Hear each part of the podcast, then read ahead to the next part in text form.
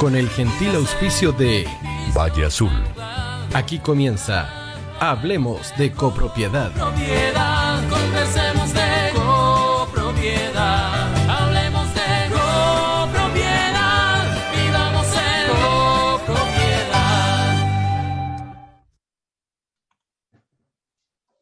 ¿Qué tal amigos? ¿Cómo están ustedes? Es un gusto estar nuevamente en el programa Hablemos de copropiedad. Hoy eh, tenemos una sensación diferente a los de otros días, debido a que eh, lamentablemente ha fallecido el presidente eh, y amigo del Colegio de Gestión y Administración Inmobiliaria de Chile, don Víctor Damele, un, un gran administrador, un gran dirigente, un gran amigo, un gran compañero. Y bueno, de todas maneras eh, queremos hacer el programa y a su vez eh, manifestar nuestro pesar por eh, el sensible fallecimiento de nuestro querido amigo. Y dicho esto, debemos cumplir con el propósito de este programa de conversar con expertos en, en la ley de copropiedad, con el propósito de saber cuáles son los pros y los contras de eh, esta nueva ley. Eh, ya voy a saludar a nuestros eh, a nuestro invitado. Quiero recordarles eh, que Valle Azul es una empresa líder en limpieza, mantención y reparación de piscinas. Deja en manos de profesionales serios y responsables la mantención de tu piscina en condominio y particulares. Para mayor información puedes llamar o escribir al fono WhatsApp más 56 961 206 001. Valle Azul son amigos también y expertos al cuidado de tu piscina. Y si quieres tener la tranquilidad y seguridad que los ascensores de tu comunidad están funcionando correctamente, entonces Ingelif es la empresa que necesita tu comunidad. Ingelif es una empresa de mantenimiento en la que puedes confiar plenamente. Ingelif es una empresa de ingeniería y está certificada por el mismo. Ubícalos en el teléfono 225-010-752. Y ahora sí, quiero eh, presentar a José Manuel Figueroa, él es abogado experto en copropiedad y a todo el mundo lo conoce, por lo tanto no, no, no requiere mayor presentación que solamente decir, José Manuel, como siempre, un tremendo gusto de tenerte en el programa. Muchas gracias, Aníbal. Encantado de participar una vez más y, poder, junto con Juan Pablo, intercambiar ideas y, tratar de, aclarar esta ley, esta nueva ley que se nos viene encima. ¿ah? Gracias. Perfecto. Ok. Y bueno, y también tenemos a Juan Pablo Vargas, que gentilmente quiso eh, acompañarnos en el día de hoy, que tal como dije, un día especial eh, por lo que acaba, nos acaba de suceder. Eh, y debido a que eh, Marco Antonio Sepúlveda, que eh, también está eh, invitado, tenía problemas para conexión, es que Juan Pablo quiso estar presente también acompañándolo. Así que, Juan Pablo, muchísimas gracias por querer apoyarnos en el día de hoy. Genial. Bueno, muchas gracias por la invitación. Adhiero a tus palabras. Eh, fue algo súper inesperado lo de Víctor. Nosotros, de hecho, teníamos hoy día un evento en la noche que íbamos a estar hablando de, de esta nueva ley de copropiedad. Eh, así que desde ya le envío mi saludo y mis buenas energías a la familia y al colegio. Eh, y bueno, eh, un gusto estar acá también con José Manuel, como siempre, para discutir este tema de la nueva ley, que estamos a puerta de su aprobación, se viene interesante, se viene discutible. hay harto que hablar y hay harto que modificar en la ley, así que eh, está, está muy interesante. Perfecto, ok. Y mire, y también llegó a pesar de los problemas que tiene eh, mi querido amigo eh, Marco Antonio Sepúlveda, no tengo para qué decir que también, como los, los otros invitados expertos en copropiedad, y muchísimas gracias Marco Antonio, sé absolutamente lo que es por lo que está pasando en estos momentos, y te agradezco muchísimo que te hayas querido conectar a pesar de todos los inconvenientes que tienes. Gracias, eh, estimado Aníbal. Sí, bueno, vengo recién saliendo de un funeral. Tú sabes que, bueno, ustedes ya hacían alusión al fallecimiento de Víctor, así que Voy a estar en dos funerales en esta mañana, los dos absolutamente imprevistos, así que pido las disculpas del caso, no obstante tu invitación. Pero bueno, quise estar presente por un sentido de responsabilidad y, y por no dejarte mal. Muchas gracias. No, gracias a ti. Bueno, eh, lo primero que quiero eh, preguntarles, y no sé si, eh, bueno, seguramente ustedes sí lo tienen claro, ¿en qué está esta ley, de, esta nueva ley de copropiedad? ¿Dónde anda que todavía no, no aparece, digamos, para, para ser vista o para empezar a ser aplicada? ¿Quién se atreve a contestar? bueno. Marco Antonio, me perdone, Juan Pablo. Sí, la, última información que yo tengo es que el, el, documento firmado por el presidente llegó al diario oficial. Está en la oficina de partes, de hecho, del diario oficial. Disculpa, ¿qué presidente la, la firmó? Piñera, Piñera lo firmó. Sí, ah, antes, de, antes de su salida. Eh, estaría en, en, en, la oficina de parte del diario oficial. De hecho, si uno entra ahora en la cámara, eh, aparece también como el Estado en el diario oficial pero no ha sido publicada. Yo hemos estado mirando todos los días, por hijo Simón me decía que también la ha estado revisando, eh, pero todavía no se publica, así que tenemos que esperar eso como para que comience a regir. Correcto. Eh, quiero hacer un paréntesis para invitar a los, eh, a los auditores que quisieran hacerle alguna pregunta a los, a los abogados expertos, por supuesto que en los temas que ahora estamos tratando, que envíen su WhatsApp al 998 no, ¿cómo? Espérame, es eh, más 569-824-0438. Y, eh, y mi pregunta, entonces, a continuación, antes de empezar con los pros y los contras, que es lo que eh, no, nos convoca, es qué es lo que viene. Una vez que salga aprobada por la, por la ley, digamos, en el diario oficial, empieza a, a regir inmediatamente, hay un plazo. ¿Cómo funciona, José Manuel? A ver, eh, yo quiero volver un poquito más atrás, de, complementando lo que dijo Juan Pablo. El, 26 de enero, el Congreso Nacional le mandó al presidente Piñera el, el, proyecto ya aprobado. Eh, y desde esa época eh, estábamos como el cuento del lobo, digamos, que pensamos que llegaba, yo miraba todos los días el diario oficial, y la verdad que ya van a pasar dos meses y todavía no, no sale publicada en el, en el diario oficial. Ahora, yo creo que es un error que la ley entre a regir desde el día de su publicación. Primero porque es una ley bastante compleja y difícil de, de, aplicar y de dar a conocer. Y segundo porque hay eh, eh, en la misma ley una obligación de, que se dicte el reglamento de la ley, el que se va a aplicar en forma supletoria a los reglamentos de copropiedad, y se dicte también el registro nacional de, administradores de, condominio, y eso eh, tiene un plazo de 12 meses. Por lo tanto, se nos va a plantear un tema desde, ya, si se publica en los próximos días, que la ley va a entrar a regir, pero a su vez eh, vamos a tener que estar a la espera de la dictación del reglamento eh, y del reglamento de la ley y también de lo que va a regular al Registro Nacional de Administradores, que va, a ser, lo podemos conversar quizá en un rato más, pero va a ser una obligación de que todo administrador, ya sea gratuito o, remunerado, tiene que estar inscrito en este registro que va a llevar el, Ministerio de la Vivienda. Entonces creo que no va a ser fácil la partida de la, de la ley. Yo, creo que muchas situaciones sí van a quedar reguladas desde ya. O sea, si uno tiene una asamblea eh, y, se dicta y se publica la nueva ley, va a haber que regirse con ella en todo lo que son los quórum y que seguramente lo vamos a conversar en un rato más. Gracias. Eh, Marco Antonio, eh, para empezar y, eh, ya yendo al grano, de acuerdo a lo que tú has podido revisar de la ley, que me consta que, que la empezaste a revisar desde el mismo comienzo de, que, de que empezó todo este, este lío, digamos, el cambio de ley.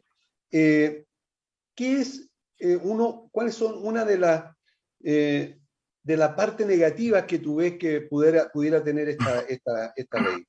Bueno, eh, se me había olvidado saludar al resto de los panelistas a propósito. ¿ah? Así que me saludo. Perdonen, pero ando corriendo, discúlpenme. De hecho, estoy conectado desde el auto. Eh, bueno, a ver, eh, como tú muy bien recuerdas, yo participé en la tramitación de esta ley desde un inicio. Eh, estoy muy contento porque hay sugerencias mías que fueron acogidas, pero también me preocupa mucho y tengo la sensación de que a última hora eh, se introdujeron eh, ciertas materias que quedaron mal reguladas, ¿no? Eso en términos generales. Y, y, estoy seguro que eso sucedió a última hora, es decir, que se incorporaron algunos incisos, algunos artículos.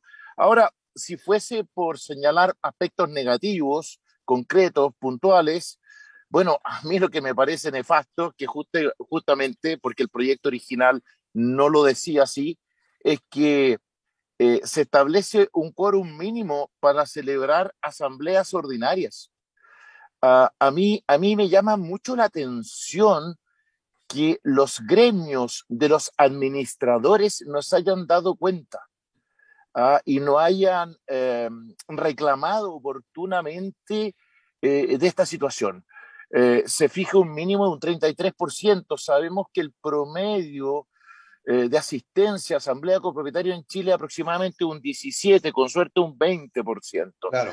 Entonces, aquí van a suceder dos cosas. Bueno, primero que no va a haber quórum, así que de verdad que no sé cómo los administradores van perdón, a hacer las asambleas. Perdón, perdón, ¿Sí? perdón, Marco Antonio, disculpa, pero Sí. en primera citación el 33% y en la segunda citación No, no, no, no, no, es que ya no hay ni primera ni segunda, hay una sola citación. Se eliminan las dos citaciones. Hoy día es una sola citación. En consecuencia, eh, que, que yo no he estudiado en qué momento exacto de la tramitación se incorporó, pero puedo dar fe de que así no ingresó el proyecto original. Precisamente el proyecto original establecía un quórum como el que existe hoy día, eh, con los que asistan, en definitiva, Marco porque esa es la práctica. Ok, Sí, sí. Marco Antonio, perdóname, pero eh, te consta que al comienzo, ya que citaste a los gremios, por lo tanto me estás citando a mí también, eh, eh, al comienzo eso no aparecía No, y en las observaciones que hizo el colegio, ¿verdad? No, eh, no se habló de eso. Digamos, ¿Por qué? Porque no, no estaba allí. Por lo tanto, después debe haber sido eh, cambiado esto. Eh, lo- los demás chiquillos, digamos, José Manuel y Juan Pablo, ¿se acuerdan ustedes en qué momento habrá, eh, se habrá estipulado este cambio de, eh, de quórum, Juan Pablo? Sí. Lo que pasa es que cuando yo también pude participar en la, en la Comisión de Vivienda de, de la Sala de Diputados y del Senado, y en el minuto en que yo entré a, a opinar, en el fondo, eh, que fue mucho después de, que- de que lo hizo Marco al menos, eh, ya estaba el tema del 33%, y de Pero hecho... en primera citación, ¿o no? No, es que la, la ley siempre, o sea, desde que yo la empecé a ver, eh, siempre tenía este error, que de hecho no dice solo 33%, dice eh, quienes concurren al menos un 33%, lo que es, peor, es contradictorio. Eh, porque está diciendo quienes concurran, como la ley actual, pero al mismo tiempo establece un mínimo que es el 33%. Eh, pero cuando yo empecé a revisar la ley eh, o el proyecto de ley ya estaba, y de hecho hicimos los comentarios.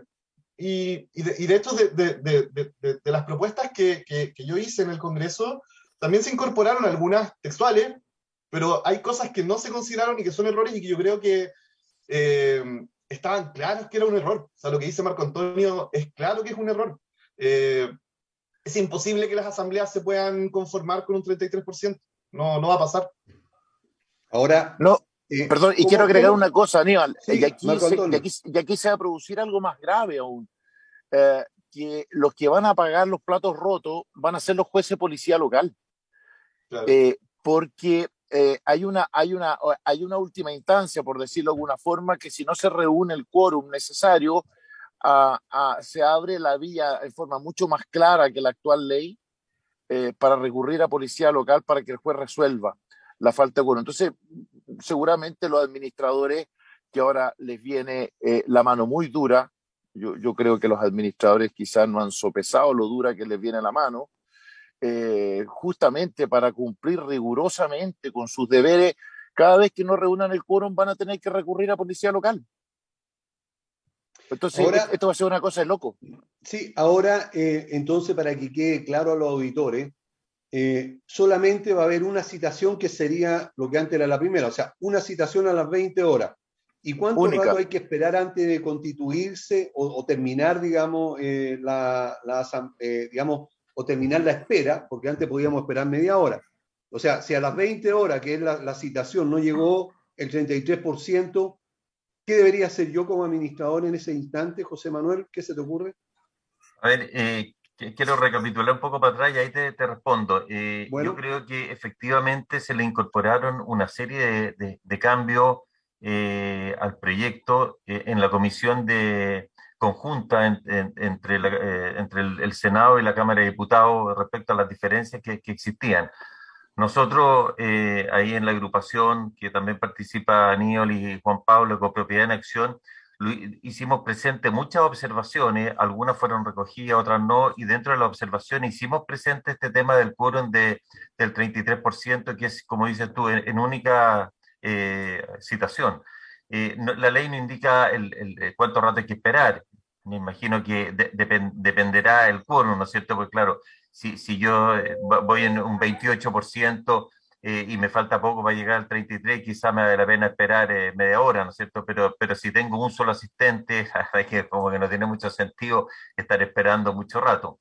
Eh, eh, como dice Marco Antonio, una alternativa es recurrir al, al, al juzgado policial local, lo, lo que lo hace más complicado porque uno de los objetivos de la ley era simplificar los quórums y al final en materia de asamblea ordinaria lo estamos complicando y, en vez de simplificarlo. La otra alternativa eh, es una cosa bien curiosa. Eh, nosotros también ahí en, en, en, la agrupación pedimos que se incorporara la consulta por escrito para todas las materias, tanto asamblea ordinaria como extraordinaria, porque no venía así el, el, el, el proyecto que se había aprobado al principio. Se incorporó eso, que creo que es positivo, pero a su vez se dijo una cosa muy rara, que se establece como requisito previo que tiene que haber una reunión informal. Entonces, claro, si yo no quiero tratar un tema en asamblea ordinaria, lo puedo hacer por consulta por escrito, pero me está obligando a hacer igual una reunión eh, informal. Ahora, yo, yo a mí se me ocurre de que, dando respuesta a lo que tú me preguntas, Aníbal, no habiendo quórum en la asamblea ordinaria, yo podría tratar esos temas en, en una consulta por escrito y quizá esa, esa asamblea eh, fallida me podría servir como una reunión informal y a continuación hago la consulta por escrito. Creo que esa, esa vía puede ser más eh, expedita que ir al, al, al, juzgado policial local. Ahora, el problema de la consulta por escrito no admite mucha discusión, o sea, tú propones un texto, se aprueba o se rechaza, no, no, no admite poder eh, conversar el tema. Entonces, es un inconveniente. Pero creo que dentro de lo que estamos hablando, positivo o negativo, es positivo que la consulta por escrito se haya extendido a otras materias, es negativo que exija una reunión previa informal porque volvemos un poco a lo mismo. Sí, perdón, pero agregando a lo que pregunta eh, Aníbal, eh, José Manuel, eh, te, yo no creo que, sea tan fácil llegar y esperar. ¿ah? a mí me parece que si una, una, una reunión legalmente citada, sea una asamblea, una junta accionista o lo que sea, eh, no reúne el quórum a la hora citada, eh, a mí me parece que cualquier copropietario podría incluso llamarle la atención al administrador por esa espera. Eh, a mí no me parece procedente personalmente, ¿eh? no me imagino a la junta accionista endesa haciendo hora para juntar el quórum no de la junta accionista. Entonces, yo, yo creo que, que, que, hay que tener un poco de cuidado. Eh, eh, eh, el administrador podría exponerse el día de mañana a, a, a lo menos a críticas, ¿no? porque si se cita a las 8 va a tener que empezar a las 20 horas, no puede partir a las 25. ¿Ah? Esa es solamente tú, mi, pero, mi, pero, mi, mi, modesta opinión.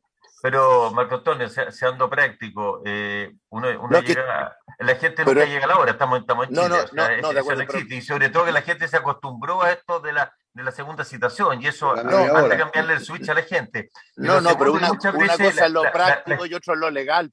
Claro, claro pero, pero tú, muchas veces la gente, a mí me ha pasado muchas veces, que queremos empezar y hay gente que está firmando todavía la lista de asistencia, y no va a llegar antes de las 8 sí. a firmar, te lo doy firmado. ¿ah? Va a llegar a la hora a firmar y va a tener Ahora, una cola quizás de, de, de, 20 personas firmando. Bueno, claro. los, administ los, administradores tienen un reto. Sí, van, a tener que hacer las van a tener que hacer las cosas como corresponde, José Manuel. Eh, porque yo te reitero, o sea, yo creo que el día de mañana alguien incluso podría impugnar una, una, una asamblea si no parte a la hora. Con eso te lo digo todo. O sea, si yo quiero echar abajo esa asamblea, yo perfectamente la podría impugnar porque fue citada a las 20 horas y empezó, qué sé yo, a las 20.45. Yo te- también te Pablo. lo firmo que te la puedo impugnar. Yo, Juan Pablo, yo creo que, que- que es- es- esta, esta, esta discusión en el fondo que se genera, eh, en, en donde ambas partes tienen, tienen razón en el fondo, porque claro, en la práctica se va a hacer de una forma, pero lo legal es otra forma, por tanto alguien Claro. puede impugnar eventualmente y eso va a generar un problema. Eh, yo creo que el hecho de que se genere esta discusión habla muy, muy mal de la nueva ley de copropiedad porque lo que nos está diciendo es que hay una, una regulación que es deficiente eh, y que ocurre, que ocurre muchas veces en la nueva norma. Eh, por ejemplo, claro, la consulta por escrito, como decía José Manuel, te pide una asamblea, una, una reunión, perdón, informativa previa, eh, pero es presencial, es presencial y, y lo que estamos buscando es, ¿cierto? Ojalá abrir la, la- la- la- que se abra la posibilidad de hacer cosas virtuales. Pero para hacer asambleas virtuales, eh, la ley lo permite, pero exige que esté establecido en el reglamento. Entonces, en este caso, claro, vamos a tener que hacer, si, si queremos hacer una consulta por escrito, como para simplificar y para, para digitalizar, esa consulta por escrito va a requerir de una reunión presencial, eh, Claro. pudiendo haberlo hecho virtual, por ejemplo. Eh, y si es, que, si es que quieren que sea virtual, entonces eh, habría que modificar el reglamento, porque en, en estricto rigor no es una asamblea. Entonces, la ley está como llena de esos pequeños elementos que intentan ser una mejora, pero que al final terminan siendo un problema. Creo que Mira, eso es grave. eh, eh, hay una situación eh, histórica en, en nuestro país. Eh, cuando, y tú te acuerdas muy bien, Marco Antonio, el año Sí. 2008, cuando fuimos al, al- al Congreso, a la Cámara, a la Comisión de, de Vivienda, que- con, que- con el presidente de ese entonces, Juan Carlos Latorre, tú y yo, eh, planteamos, ¿verdad? en ese tiempo, ¿verdad? Eh, em, em, en, esta, en esa oportunidad un cambio a la ley de copropiedad y, y manifestábamos que había que darle más relevancia a las, eh, a las consultas por escrito, es. porque en ese tiempo, Marco Antonio, históricamente el colegio ya sabía que el promedio de asistencia a la asamblea ordinaria era un 17%. Te puedo, te- en ese tiempo, tú recién dijiste entre el 17 y el 20, y te puedo asegurar que hasta diciembre de- del año 2019 el porcentaje seguía siendo exactamente igual. O sea, el 17% es la asistencia histórica que, que- que hay en Chile a la asamblea ordinaria. Por lo tanto, si es más que eso, vamos a tener un problema bastante grave. ¿Por qué? Porque va a llegar un momento, tal como lo estaba diciendo Marco Antonio y también José Manuel, en que hay que esperar. Y lamentablemente la presión que vamos a tener los administradores nos va a obligar a tener que esperar un rato más antes de empezar la asamblea para ver si logramos, eh, eh, eh, si logramos eh, eh, conformar ese, ese quórum que se va a requerir, que es del 33%. Fíjate Exactamente. que eh, eh, la presión puede ser tan alta que hasta se puede pasar, tal como ustedes dijeron, a que se pase la media hora y todavía no se logre. Fíjate que yo quiero eh, contar una situación que, que pasó hace muchos años atrás, muchísimos años atrás, en que no se lograba el quórum para una asamblea extraordinaria porque querían cambiar al comité. Y, fue tanta, tanta la presión que salieron los, eh, los que querían cambiarlo a golpear puerta a puerta en, los, eh, en la segunda citación. Esto fue porque la primera tampoco se logró, puerta a puerta para que les firmaran poder. Y al final, en vez de haber empezado la segunda citación, no me acuerdo, a las 20 horas, empezó como a las 20.45 cuando se logró tener el quórum, pero había tanta eh, mala vibra, tanta mala onda, tanta odiosidad, ¿verdad? que fue una asamblea muy, muy complicada para lograr cambiar al comité de administración. Bueno, Así es. Aníbal, se perdón, pueden cosas así. Aníbal, quiero agregar algo a, a- a lo que dijo Juan Pablo y, y les tengo otra mala noticia. Y eso yo lo hice, lo hice presente, pero en un paper. Como tú sabes, yo también eh, estudio mucho todo lo que es el derecho notarial y el derecho registral en Chile. Y claro, Juan Pablo recién hacía a- alusión a las asambleas virtuales. Bueno, yo les tengo una súper mala noticia. eh, porque una de las cosas por las cuales yo he abogado es a la eliminación obligatoria de notarios en las asambleas. De hecho, yo soy notario suplente, así que puedo hablar en propiedad respecto al tema. Y, y, y les digo sinceramente que ningún notario va a estar disponible para hacer asambleas virtuales, porque la ley no resuelve un problema que es gravísimo a nivel notarial, que es el tema de la competencia territorial. Claro, evidentemente, yo como me dedico también a estos temas, eh, quizás los vislumbro con mayor claridad, ¿no? Pero ningún notario te va a hacer una asamblea. Si de hecho los notarios hoy día, la razón por la cual no celebraban asambleas no era porque estuviese prohibido o permitido en la ley hacer asambleas virtuales, sino porque tenían un problema de competencia territorial. Yo no sé, por ejemplo, si el copropietario está conectado desde Alemania. Claro. Entonces yo ahí lamento ser portador de muy malas noticias y el reglamento eso no lo puede solucionar. Esta es una cuestión que es materia de ley y ojo, de ley orgánica. Es una cuestión regulada en el Código Orgánico de Tribunales. Bueno, para variar, se les pasó a, a, a nuestros ilustres, ¿no? Bueno, Ah, Me refiero, a los, ustedes... a los me refiero, a los parlamentarios, ¿ah? porque no se haya malinterpretar. Sí, claro. Eh, José Manuel, ¿qué opinas tú al respecto de lo que está diciendo Marco Antonio? ¿Cómo lo ves? Oh, yo, yo, yo, estoy totalmente de acuerdo con, con, con él. Eh, y es más, a mí me, me, pasó en la época de pandemia, creo que lo habíamos conversado, que era bastante discutible eh, la, la, legalidad de, la, de las asambleas virtuales porque no estaban reguladas, pero había por otra parte una...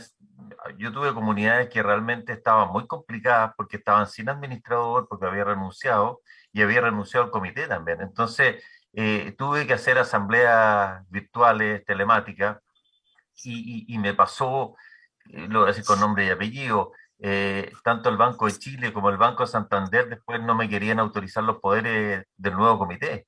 Entonces, la verdad es que fue bastante, porque estamos hablando que era en la época que no nos podíamos juntar, digamos, no había, no, no, con los aforos estábamos en fase 1, etcétera, o sea, estaban, estaban prohibidas todo tipo de reuniones. No es que yo claro. lo hiciera por comodidad para estar en mi oficina, digamos.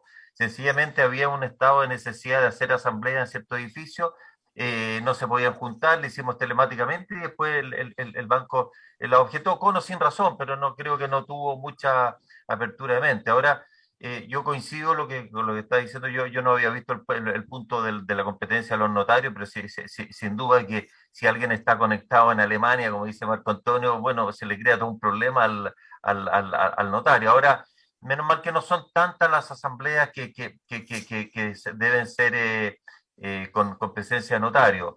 Ahora, pero, pero sin duda que eh, creo que va a ser siempre más fácil objetar una asamblea telemática porque la verdad es que es más difícil identificar a, la, a, a, las personas.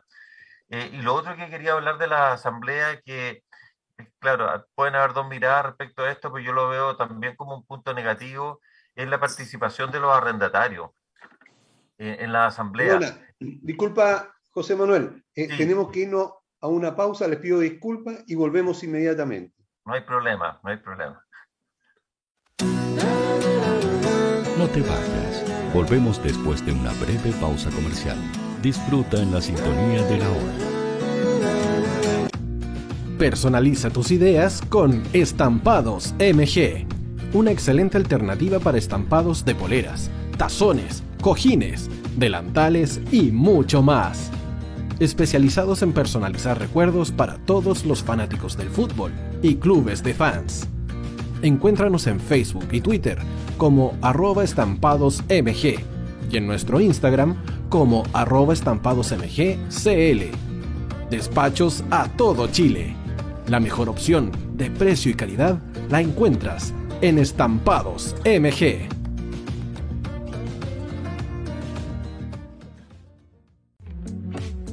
Estudio Jurídico Global Use.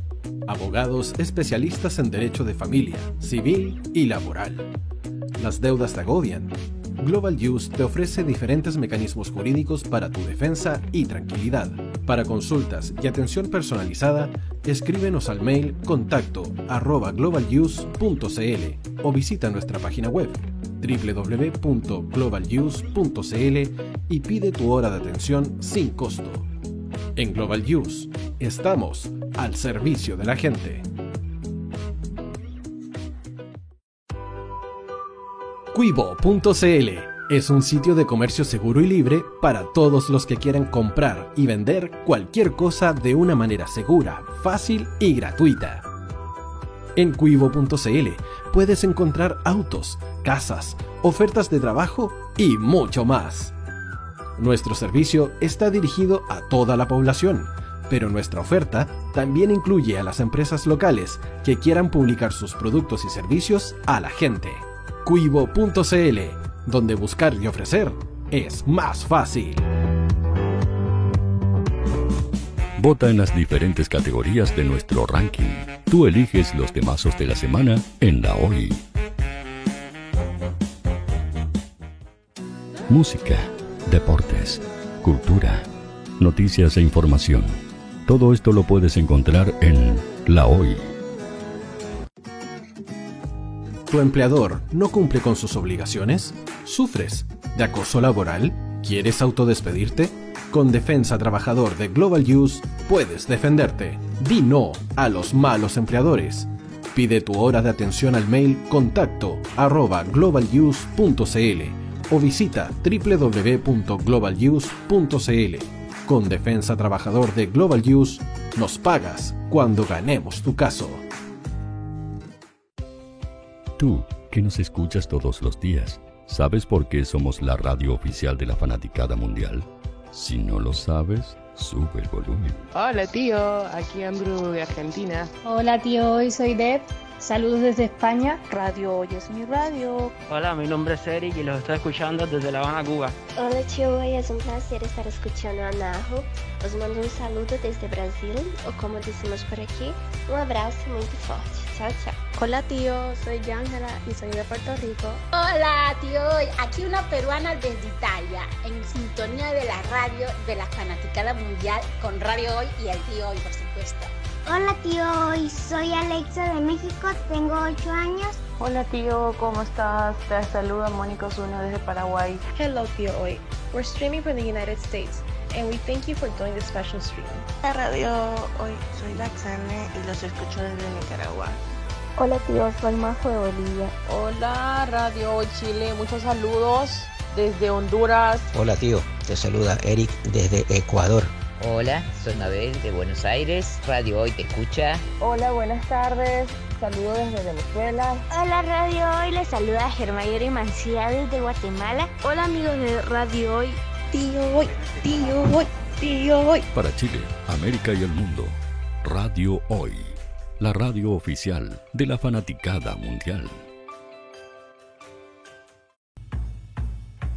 El área deportiva de la Hoy está todos los fines de semana reporteando, transmitiendo y llevándote la emoción del fútbol.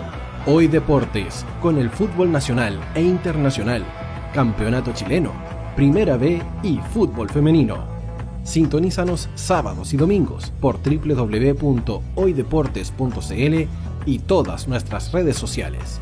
Porque somos la, la pasión que desborda los sentidos.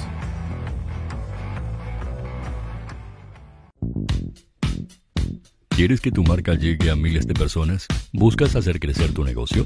Envíanos un mail a radio@radiohoy.cl y sé parte de nuestra parrilla programática. Únete al equipo de auspiciadores de la Hoy. Los fans de Chile y el mundo nos prefieren. ¿Y tú qué esperas para seguirnos? Síguenos en Twitter como arroba Radio Facebook, La Radio Hoy, Instagram, arroba Radio porque somos la radio oficial de la fanaticada mundial. Radio Hoy es una empresa Hoy Comunicaciones. Visítanos en www.hoycomunicaciones.cl.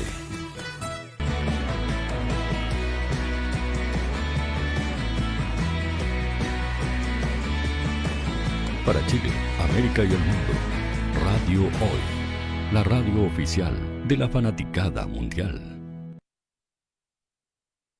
Estamos de vuelta con el programa Hablemos de Copropiedad y estamos conversando sobre los temas. Era pro y contra, pero hemos alcanzado a hablar solo de algunos aspectos en contra. Por lo tanto, ya acordamos con los invitados a que el próximo el segundo jueves de, abril eh, vamos a hablar sobre las cosas positivas de esta nueva ley. Antes de continuar, debo recordarle a todos mis amigos que Valle Azul es una empresa líder en limpieza, mantención y reparación de piscinas.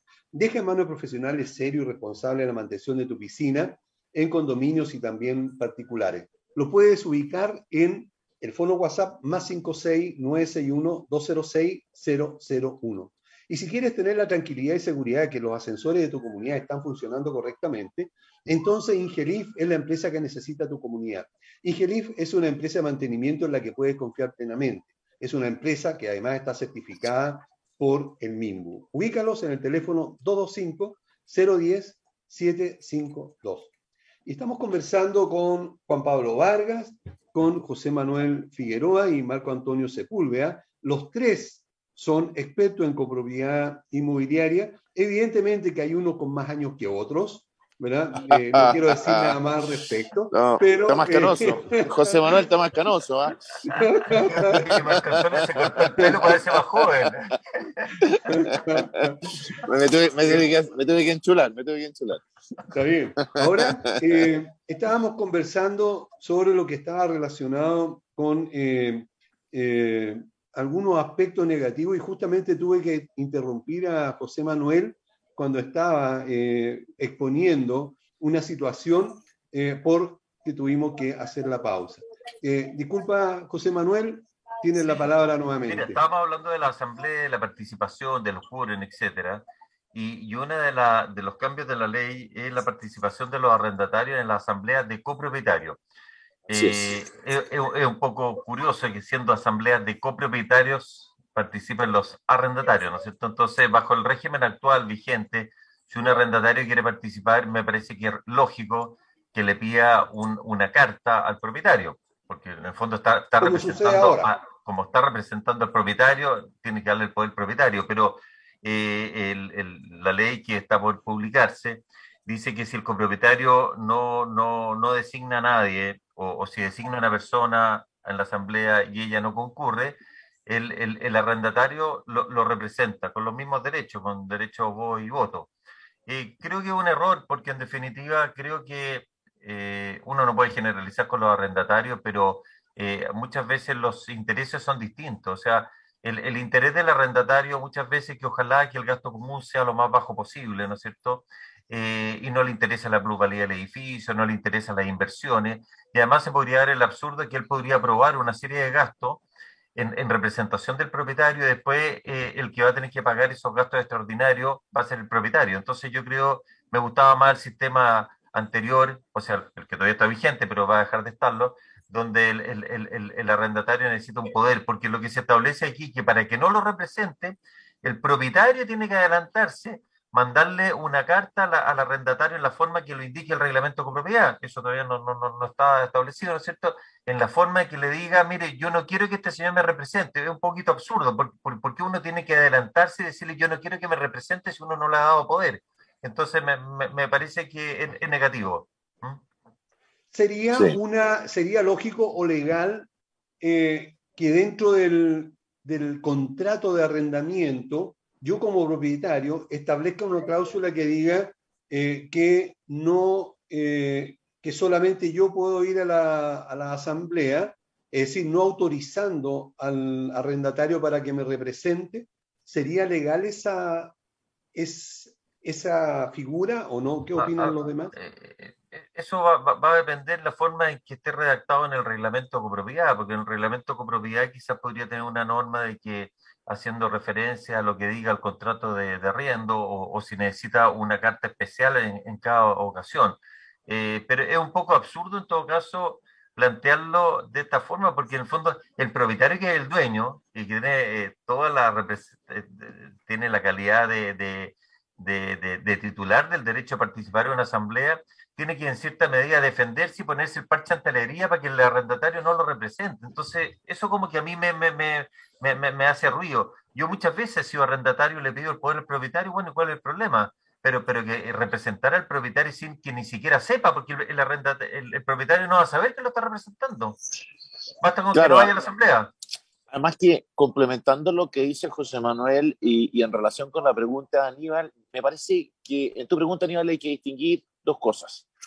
Eh, esa cláusula es absolutamente lícita en un contrato de arrendamiento, me, parece absolutamente procedente, no tiene ningún viso de legalidad, pero, pero recordemos que el contrato de arrendamiento es un documento, lo voy a decir en términos muy sencillos porque no, no me quiero poner tan, tan jurídico, ¿no? Es un documento que vincula al arrendador y al arrendatario y punto. Eh, en el contexto de la nueva ley, eso no es suficiente, porque es indispensable que la administración sea notificada de dicha circunstancia. Entonces, eh, esto va más allá del contrato de arrendamiento, que es perfectamente factible. Yo creo que cuando nosotros redactemos contrato de arrendamiento de aquí en adelante, quizás es una materia que vamos a tener que considerar los abogados. Uh, si si contractualmente le establecemos algún impedimento al arrendatario. Pero insisto, eso es letra muerta, lo que diga el contrato, si la administración no es notificada. De lo contrario, la administración le tiene que dar vía libre al arrendatario. Claro, tiene razón. ¿Mm? Ok, perfecto. Eh, Juan Pablo. Sí, yo, oye, yo eh, me encantaría como poder conversar muchas cosas más, eh, porque porque hay, hay, muchos temas que ver. Saltemos, eh, sí. Sí, y, y, por ejemplo, el, el tema de, de, los arrendatarios, claro, la, la, ley lo que, lo que diría específicamente eh, es que se tiene que comunicar al comité de administración o al administrador mi intención como copropietario de que el arrendatario no participe en las asambleas. O sea, la ley, la ley expresamente dice Así que, es. que se tiene que informar en el fondo al comité o al administrador y dice de la forma que determina el reglamento de copropiedad. Eh, y los reglamentos de copropiedad no van a establecer nada, porque no hay que modificarlos en el fondo. Eh, por tanto, quedamos ahí en la duda de cuál es el, el, mecanismo, pero en definitiva, en la medida que se informe, eh, podría generarse como esta, esta negativa que participen. Yo, la recomendación que nosotros estamos haciendo como ex ante a, a, las, a las comunidades es que como ahora va a haber que hacer un registro de copropietarios, eh, y ese registro de copropietarios tiene que mantenerse actualizado de alguna forma, la propuesta es que en la consulta para conformar este registro o para actualizarlo, se le pregunte a los copropietarios no solo el nombre, dirección y correo electrónico de los copropietarios, sino que también si es que están interesados o, están de acuerdo con que los arrendatarios participen en eh, las asambleas. Eso, a mi juicio, de acuerdo a lo que dice la ley, y en la medida que el reglamento no establezca otra forma, podría servir como para que exista un control anterior en el fondo y que sea la administración la que esté como solicitándole a los copropietarios o preguntándoles si es que están de acuerdo con que participen los arrendatarios o no. Eh, y creo que también la instancia de, de, de, del registro de copropietarios podría incluir otras cosas, por ejemplo, el hecho si es, de, si es que existen en las unidades eh, electrodependientes, que también es algo que, que, influye en la posibilidad de cortar el suministro eléctrico. Si es que hay un, un electrodependiente en una unidad, tú no puedes cortar el suministro eléctrico, eh, pero ¿cómo te informas de eso? ¿Cuándo te informas? Eh, creo que también sería útil quizás incorporarlos dentro de este registro de, de copropietarios. Eh, lo triste es que al final son como, estamos como buscando la, la solución o buscando nosotros solución como para que esto se, se, se haga de mejor manera pero creo que va por ahí. Y quería comentar una cosita, eh, porque ten, tengo hartas cosas que comentar, pero hay algo que también me llamó mucho la atención, no sé si lo han visto José Manuel y, y Marco Antonio, pero eh, es sobre quiénes pueden integrar el comité de administración. Antiguamente, sí. o bajo la ley actual, son eh, las personas naturales, sus cónyuges, eh, representantes de las empresas dueñas. Eh, claro, hoy las la, la personas naturales pueden dar poder hoy día. Claro, y la nueva ley establece la posibilidad de que el, de que el, el copropietario entregue un mandato eh, o genere un poder a través de un instrumento público, otorgado ante notario, a cualquier Así persona. Así es. Por ejemplo, podría darle poder al abogado, por ejemplo. Claro. O al arrendatario. Sí, bueno, que, sí, claro, de todas maneras, pero el punto es que el arrendatario ya está facultado por ley, ¿no es cierto?, para pero, participar.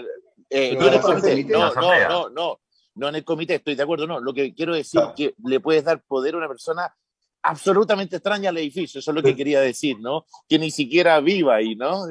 Ese es el punto. Claro. No, claro, y el arrenda, claro, los arrendatarios en virtud de ello eh, eh, van a poder ocupar efectivamente un puesto en el comité, digamos, si son facultados por el propietario, efectivamente. Claro. Y, y, respecto al comité, complementando, que yo me sumo totalmente a lo que dicen ustedes, eh, también la norma tiene una cosa un poco absurda de que el comité tiene que ser impar. ¿Por qué Sí. tiene que ser impar? Porque, a ver, Claro. siempre te dice que la explicación es por, por el tema de, lo- de los acuerdos. Si yo tengo un, un comité de cinco y llega a una reunión cuatro de ellos, igual se me puede producir el empate, ¿no es cierto? Porque tengo dos Claro. Lógico. blanco y dos negros. Entonces, ¿por qué tiene que ser impar? Eh, no, no, no, no, no, no, y tiene que ser a lo menos tres, que me parece bien, a lo menos tres, pero el número impar podría ser cuatro y, y sería igualmente válido. eh. Creo que la norma no, no, no, no, Oye, no, oye, no tiene no, sentido. ya, José Manuel y Juan Pablo, quizás mi memoria me traiciona en este momento, pero además eliminó la posibilidad de designar suplente. Claro, los suplentes antes tenían que estar eh, establecidos en el reglamento con propiedad. Ahora, los suplentes a mí, Marco Antonio, nunca me han gustado, ¿ah? Eh, No, no, no, como- no, como institución, eh, gente que, que, que no va nunca a las reuniones y si llega ahí no Sí, tiene sí, idea, sí. hay que ponerla al día, entonces... Sí, eh, sí. Pero, pero hoy día no está, pero hoy día no está la No. institución, digamos. no, no está Y, la luego, y, aquí, perdón, quiero hacerle una pregunta a ambos, porque le voy a echar más pelo a la sopa a la asamblea. Am, mira, eh, hay algo que me alegra, Voy- a decir de pasar algo positivo, algo por lo que yo luché mucho en la tramitación de esta ley, es que se cubriera ese interregno, eh, esa zona esa zona de nadie, esa tierra de nadie que tiene la actual ley, ¿no? Que ese es ese tránsito entre la inmobiliaria y los copropietarios. Yo creo que un aspecto muy positivo, eh, eh, insisto, por el cual yo luché mucho, incluso en varios papers lo he escrito, era justamente eh, que, se, que se regulara este paso, ¿no? De, de la inmobiliaria hacia los propietarios. Pero aquí está mi sorpresa. Eh, en, en- en- en- en el tiempo en que la inmobiliaria sigue teniendo un porcentaje X, eh, obliga a la inmobiliaria a citar asamblea. Y aquí viene mi pregunta.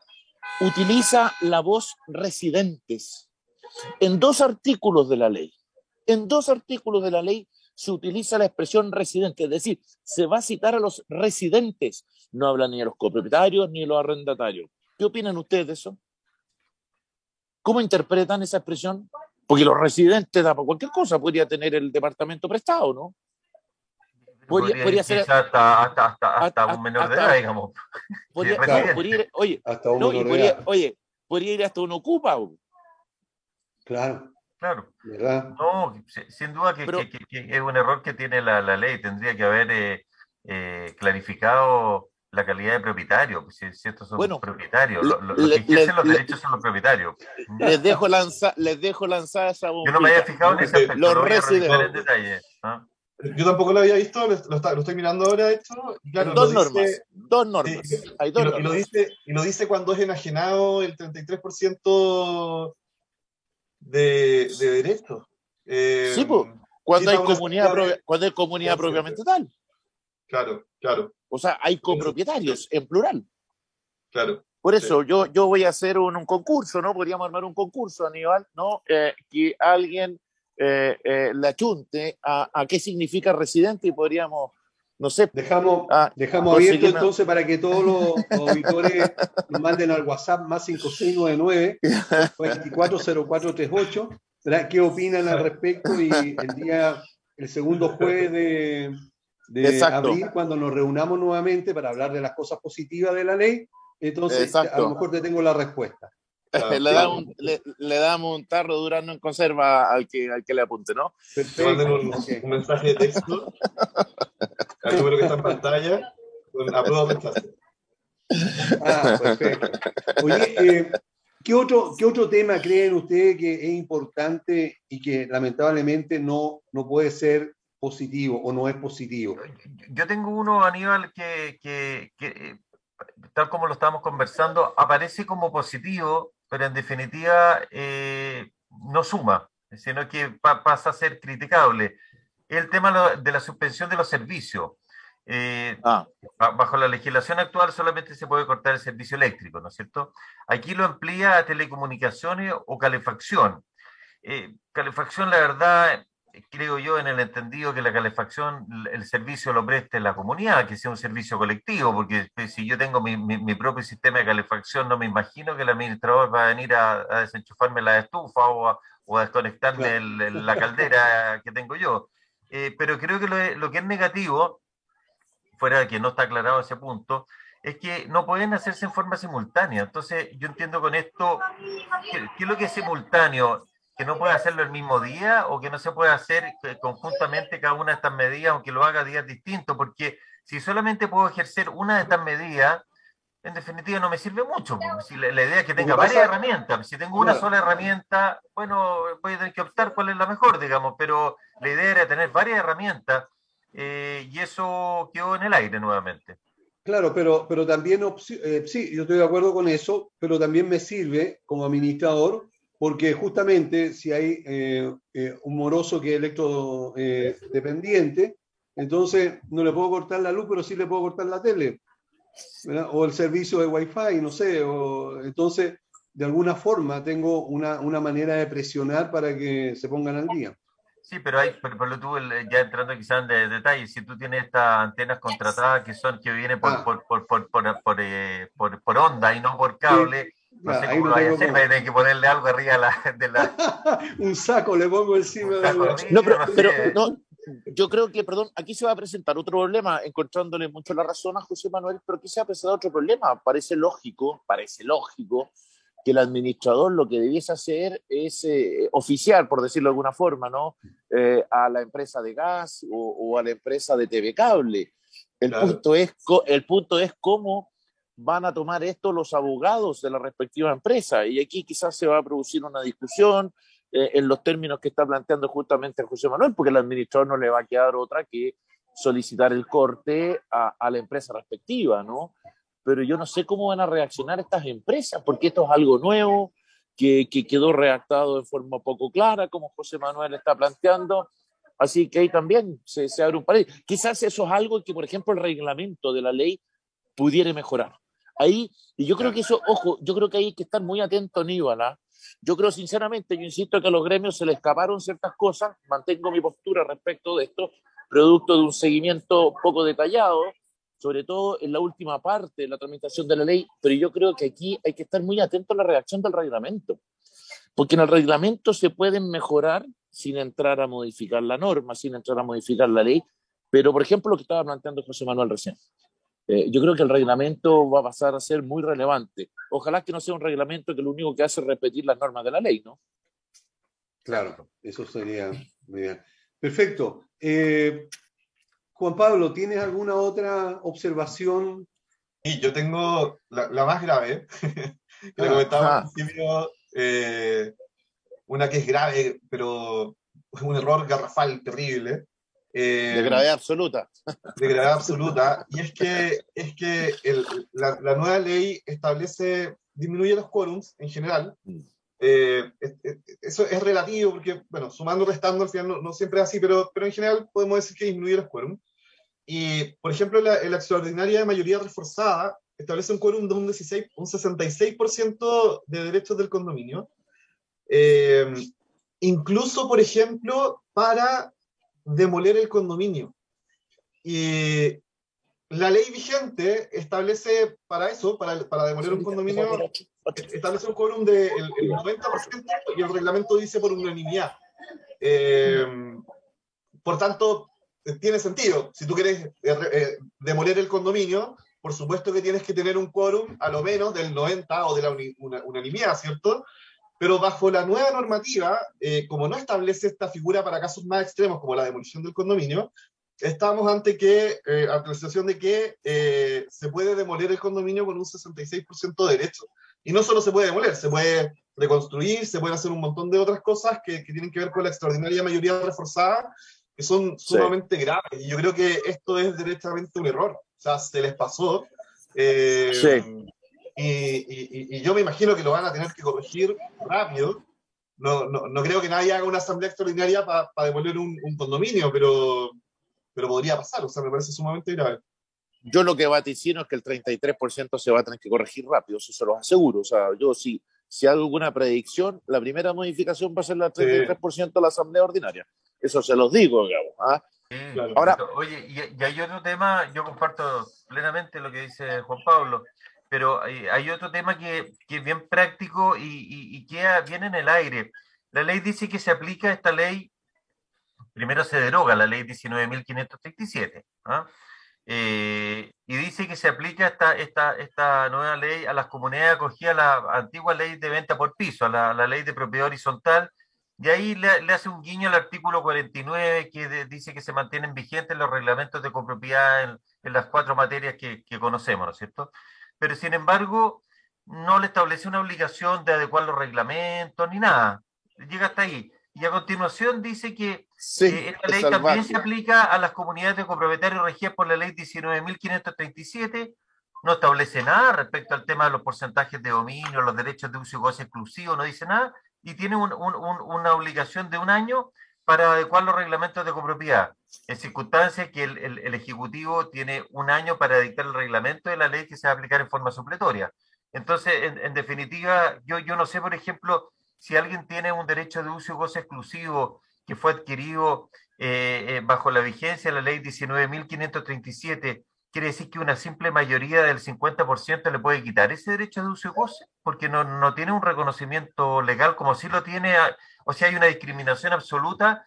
Si usted compró bajo la, la, legislación de la ley de propiedad horizontal, está protegido, pero si compró bajo la ley de copropiedad, no está protegido. Entonces, no, no, no lo entiendo eso. No sé si ustedes me pueden explicar. No, yo estoy totalmente de acuerdo contigo. De hecho, eso lo observé incluso aún más. Eh, ese fue un tema que también planteé en el Congreso, eh, no, no respecto al derecho de uso goce, sino justamente de esta diferencia entre la ley de propiedad horizontal y la ley de copropiedad inmobiliaria. Pero obviamente eh, fueron palabras que parece que entraron por uno y salieron por otra. Estoy plenamente de acuerdo contigo, José Manuel. Pero yo, en general, aquí también quería plantearle algo que no sé si ustedes están de acuerdo. Yo tengo la sensación, luego de haber leído esta ley, y esto ya lo digo en mi calidad de profesor de Derecho Civil, que tengo como la sensación de que esta ley está redactada en términos más imperativos. Eh, tengo como la sensación de que perdió la fuerza que tenía en la ley 1937 el principio de la autonomía de la voluntad. Eh, esa es la sensación que a mí me produce a el haber leído ya unas cuantas veces las normas, como que eh, eh, eh, el poder, bueno, basta ver, basta ver la, regulación del reglamento copropiedad, más es un tema que también está por un problema completo, ¿no? Bueno, lamentablemente se nos acabó el tiempo, demasiado justo. Quiero agradecerle sinceramente a José Manuel Figueroa, a Marco Antonio Sepúlveda y también a Juan Pablo Vargas por haber estado con nosotros. Por supuesto que también a cada uno de ustedes, nuestros auditores, muchísimas gracias por haber estado presente. No quisimos ser negativos o no, no quisimos eh, amargar nada, sino que solamente lo que quisimos fue plantear situaciones para que los administradores y las comunidades estén preparadas para ir, viendo cómo se pudieran solucionar alguna de estas. Así que muchas gracias eh, por haber estado presentes. Recuerden que el segundo jueves de abril vamos a estar nuevamente los cuatro presentes para eh, conversar ahora sobre las cosas positivas de esta nueva ley, ¿verdad? Para no, no, no, quedarnos con esto también. Así que muchísimas gracias. va a haber que ¿Ah? revisar la ley como 10 veces para buscar eso. Exacto, sí, sí. Ahora, oye, Aníbal, en todo caso, un comentario. Yo detoné la bombita a las asambleas, pero la verdad es que los, que, más, los más amargados debieran ser los administradores, y ahí junten miedo y podríamos dedicarle un programa completo. O sea, señores administradores, junten miedo. Bueno, ok. Nos vamos entonces y, hasta el próximo jueves, como siempre, a las 11 en punto. Chao, muchas gracias. un abrazo, un abrazo para todos. Saludos a todos. Nos vemos en un rato, Marco Antonio. Llegamos al final por esta semana. No te olvides sintonizar todos los jueves Hablemos de copropiedad en la radio oficial de la Fanaticada Mundial.